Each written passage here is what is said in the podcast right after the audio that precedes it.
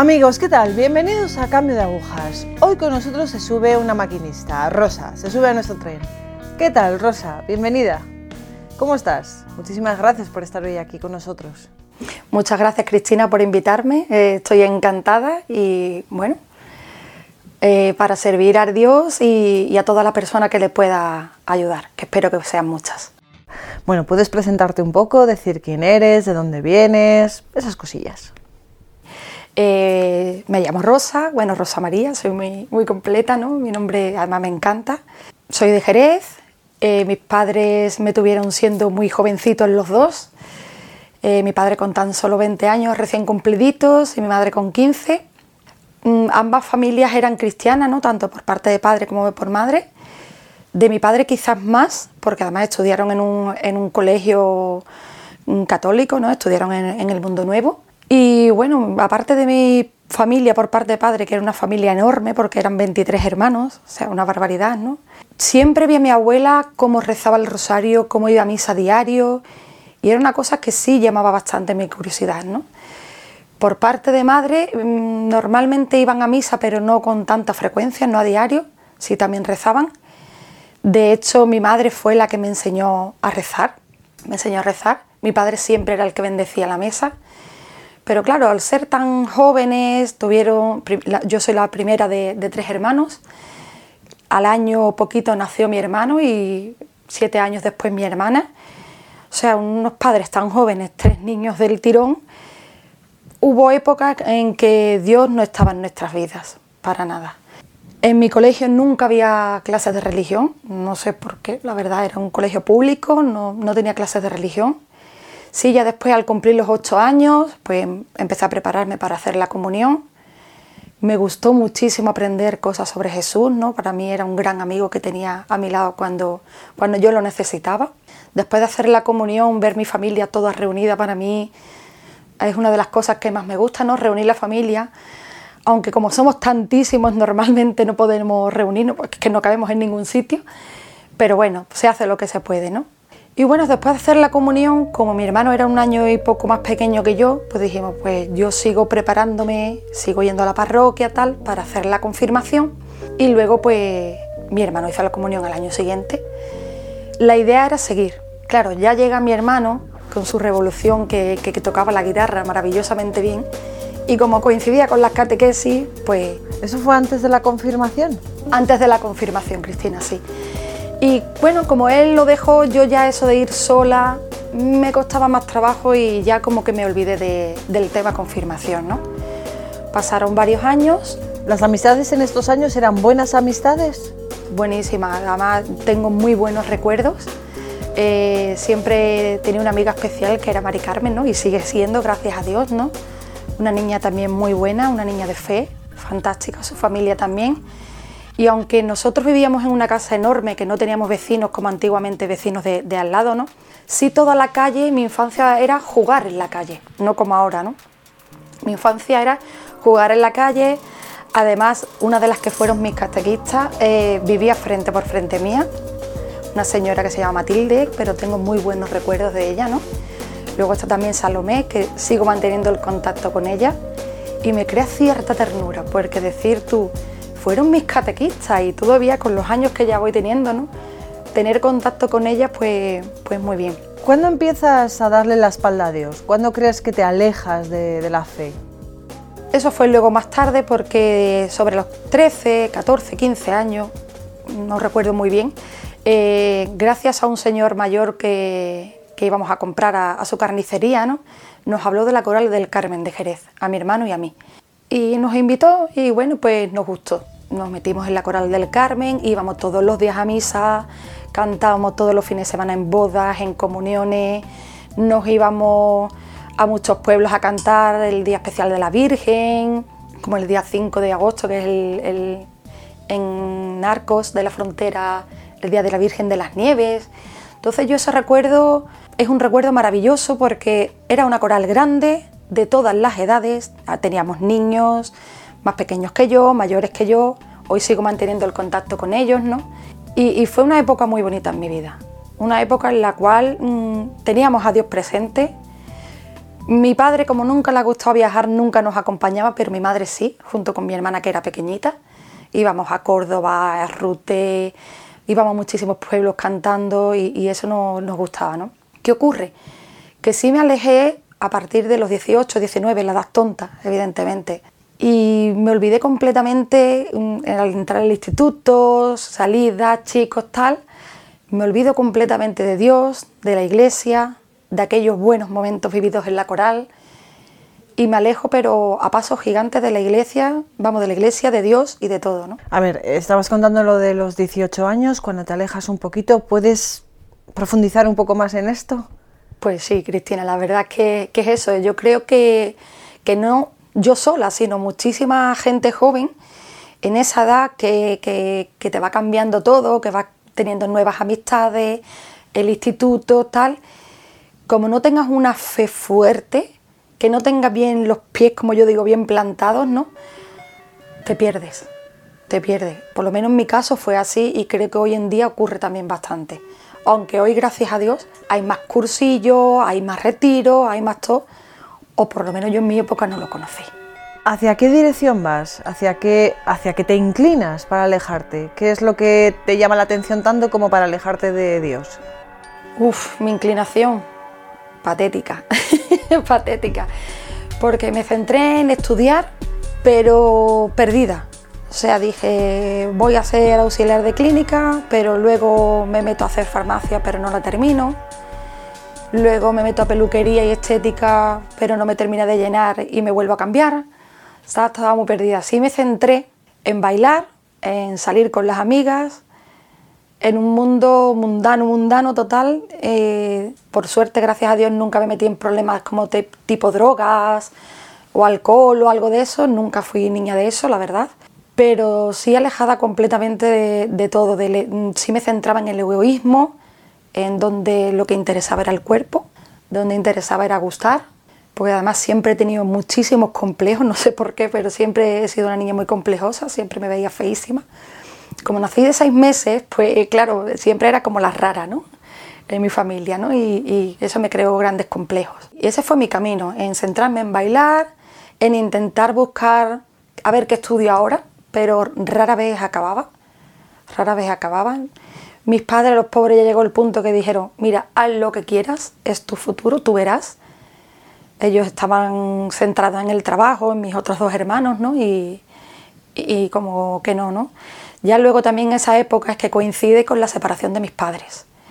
Entonces eso fue también para mí, aunque por una parte lo veía necesario, Cristina, porque es verdad, cuando no, no hay una convivencia buena en la familia, tú dices, prefiero que estén separados y no discutamos, pero en el fondo un niño siempre quiere a su padre y a su madre juntos, siempre. O sea, lo necesita, lo necesita. A día de hoy incluso, ha pasado muchísimos años, ¿no? Pero cuando yo veo a mi padre y mi madre juntos, en las circunstancias que sea, a mí eso me, agrada, me, ayuda, me gusta. Me gusta sentir y verlos a mis padres juntos, ¿no? Las cosas fue así, no fue, no fue bien, se casaron siendo muy jóvenes y, bueno, después cada uno ha intentado rehacer su vida, aunque las cosas, bueno, eso son cosas de ellos, ¿no?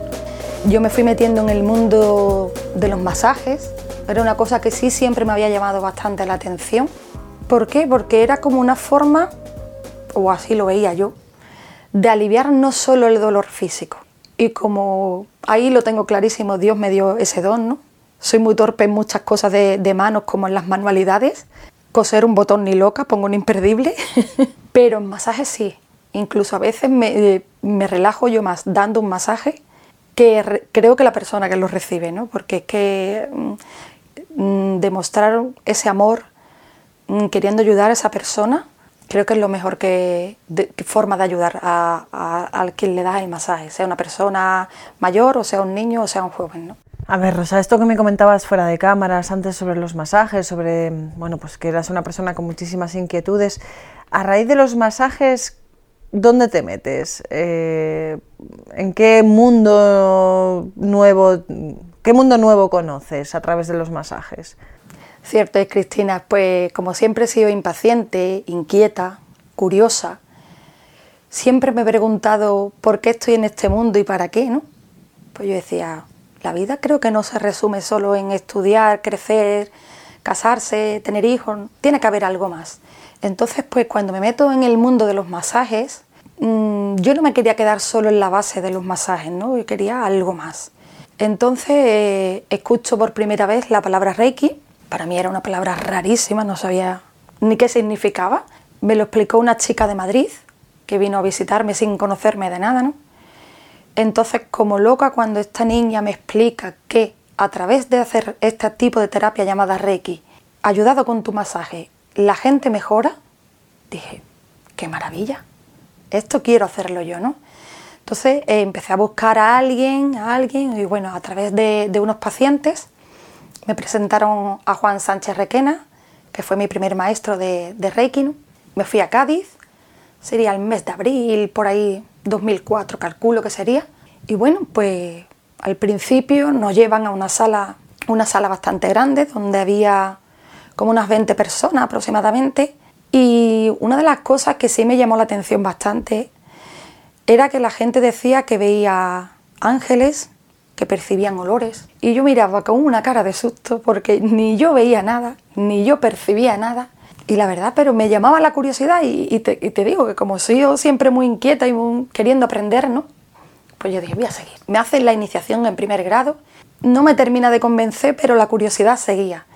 Entonces, ¿qué es lo que hice? Pues me fui al Puerto Santa María, conocí a una maestra de Reiki y me volví a iniciar en primero. Ahí me gustó más, entendí más. ¿Qué ocurre? Que en la nueva era cada maestrillo tiene su librillo, como se suele decir. Entonces esta chica, esta otra maestra, hacía Reiki con ángeles. Entonces eso en mí despertó como otra cosquillita, ¿no? Rosa, ¿qué es eso del Reiki con ángeles? Bueno, pues Reiki con ángeles eh, se dice, o, a eso me enseñó esta maestra, ¿no? Que cuando tú haces los primeros símbolos de Reiki, ¿no? sobre todo cuando estás en primero solo tiene, tiene un símbolo o tiene dos, dependiendo del maestro, si llamas a ciertos ángeles, pues venían como para servirte, para ayudarte en este proceso a la hora de dar el masaje o hacer Reiki. Entonces, pues oye, a mí me pareció una idea estupendísima, ¿no? Porque además había muchísimos ángeles, cada uno con su nombre, estaba representado con un nombre, un color y un sello. Entonces, ¿qué significaba esto? Que si tú dibujas el sello sobre esta persona que vas a trabajar o pones una vela con el color de este ángel, fuera para la salud, para el dinero, para problemas de justicia, o sea, era como carta blanca, que quieres? Y, y te lo pongo, ¿no? pues oye, me pareció maravilloso. Entonces, bueno, pues empiezo a toda persona que pasa por mi mano, por mis manos mejor dicho, a hacerle Reiki con esta terapia de ángeles. La gente, claro, al principio esto es algo nuevo, no era nada conocido, como está tan extendido ahora, ¿no? Y era como algo maravilloso. Claro, ¿qué ocurre? Dentro de la nueva era, ya sea a través del Reiki, del yoga, de los ángeles, de todas las terapias que hay, infinidad, y todas las ensaladillas rusas que hay, como yo digo, ¿no? Mm, como funciona al principio, pues esto te engancha. Te engancha de tal forma que, claro, como al principio te sientes relajado, te sientes bien, pues eso gusta. Y como gusta la gente cada vez quiere más. Me fue gustando tanto y como mi curiosidad seguía, me hablan de una maestra de Reiki también en Jerez. Pues allá que me voy a Jerez y me vuelvo a iniciar por tercera vez en primer grado de Reiki. Esta señora esta maestra, eh, aparte que también lo hacía con ángeles, lo hacía con cantos también. Hacía una serie de cantos que luego ya entendí que eran mantras, que eran cantos repetitivos, ¿no? Que tú podías dar el masaje, al final me enseñó que tú dabas el masaje ya fuera relajante o para las contracturas, para la circulación, para la finalidad que fuera, pero que al final, cuando terminabas en la cabeza, le hacías los símbolos de Reiki, llamaba a estos ángeles y le podías dar un masaje en la cabeza cantando. O sea, ya eso fue como la revolución, ¿no? O sea, la gente se relajaba muchísimo, claro, imagínate todo el tiempo haciéndote como cosquillitas así que te estén cantando el oído.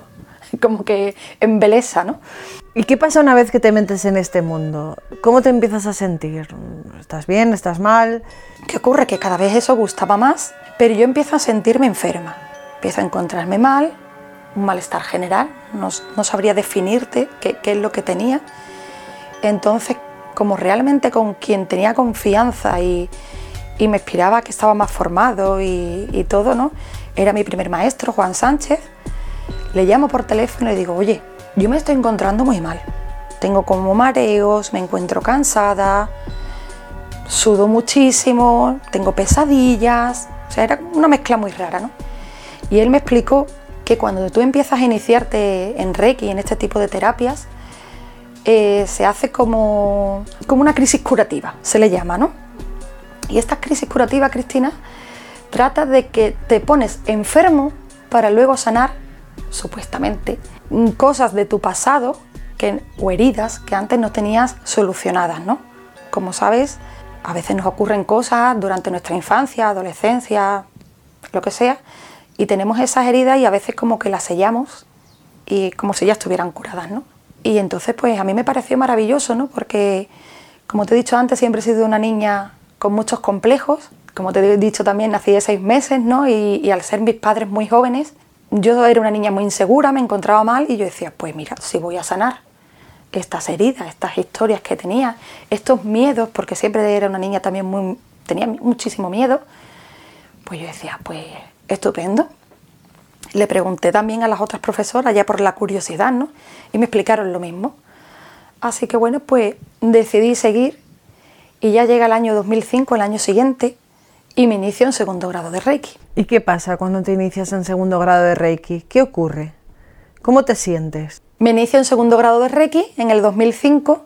¿Y qué ocurre si en el primer grado de Reiki puedes hacerle Reiki a la persona o a un animal, o porque incluso a mi perro lo hacía, ¿no? Luego lo contaré cuando tenía perro, a una planta, a tu coche, que yo decía, bueno, pues venga. Si en el primer grado tenías como poder, porque ya realmente ahora sí soy consciente de que te conviertes en un medium cuando haces estas terapias, en el segundo grado era ya obtener más poder. O sea, qué maravilla, ¿no? ¿A quién no le gusta tener poder? ¿A quién no le, le gusta sentirse importante, sentirse como Dios? Pues bueno, me inició en segundo grado y lo paso otra vez peor, lo paso otra vez peor. El mismo día de la iniciación, con ganas de vomitar, me temblaba el cuerpo, no sé explicar muy bien cómo me encontraba de mal físicamente, incluso empiezo a tener rechazo hacia mi familia, hacia mis padres sobre todo, no entiendo el por qué, pero bueno, yo decía, pues era las crisis curativas estas que le llaman, ¿no? Pasa un mes más o menos y me vuelvo a iniciar otra vez en segundo grado de Reiki con la profesora de Jerez y con la profesora del puerto. Yo iba a tres bandas, ¿no? Yo a, lo grande, eh, era la más chula yo. ¿Qué ocurre? Que cuando me inicio con la señora, con la maestra de Jerez, con la del puerto era la que me encontraba muy mal, con ganas de vomitar y tal, y con la señora de Jerez, esa noche, después de salir como... realmente estaba aturdida. Salí de las clases aturdida, mareada, no pude comer en todo el día. Era como un pellizco ahí en el estómago, ¿no? era como algo que no podías tragar. No sabía por qué me sentía así. La excusa era otra vez la crisis curativa. Y decía, hombre, tenía una infancia un poco regular, pero tampoco para tanto. Ya esto me sonaba un poco raro, ¿no? ¿Qué ocurre? Que esa misma noche me siento observada, estando acostada me siento observada. Sabes perfectamente que, que aunque no estés mirando, si alguien te mira, sientes como que los ojos los tienes aquí pegados o los, tienes, ¿no? que te están mirando. Y abro los ojos y veo un ser que al principio pensé que era un ángel, pero no era un ángel porque además era una persona como mayor con cara desfigurada. Empecé a temblar de miedo y lo único que me dijo este ser, este demonio, fue, Dios no está contigo. Y yo en vez de coger, salir corriendo y olvidarme de esto, me dio tanto miedo que me agarré un peluche grande que tenía y ahí me llevé toda la noche agarrada al peluche con ese miedo, pero en vez de decir no hago esto más, pues no, me meto de cabeza, Cristina. O sea, como cabezona no me gana nadie. Pero a ver, eh, o sea, te metes de cabeza después de todo lo que te había pasado. Es que no, no lo entiendo. O sea, ¿qué te motivó? ¿Qué es lo que buscabas? ¿Qué es lo que te había llenado tanto como para seguir encima en ello? Pues la verdad que nunca había pensado esto, Cristina, porque cuando te pasa una experiencia como la que me pasó, en vez de salir corriendo, porque realmente eso sería lo suyo, salir, te pasa algo malo, tienes un encuentro con, un ser, con un demonio, ¿no? Y, me meto más de cabeza porque me sentía sola. En mi gran soberbia, eh, como estaba enfadada con mis padres, pero no sabía el por qué, ¿no? Yo ya vivía en el puerto Santa María, vivía sola, como era independiente, vivía sola, soltera, me creía la más guay, de yo no necesito a nadie, pues ese vacío había que rellenarlo con algo. Aunque al principio, ya te digo, no era consciente hasta ahora, ¿no? Cada vez va pasando el tiempo y voy siendo más consciente de, de todas las barbaridades que este mundo de la nueva era te hace ir rellenando de forma tan sutil que, te pierdes, ¿no? Rosa, nos hemos quedado sin tiempo, es el gran problema de este programa, pero nos quedamos charlando ahora y me vas avanzando un poco la historia y la próxima semana nos vemos, amigos. Os dejo, os dejo, me quedo yo aquí con Rosa y la próxima semana, bueno, vamos a ver si Rosa sale de esto o qué ocurre. Gracias, gracias por estar ahí, gracias.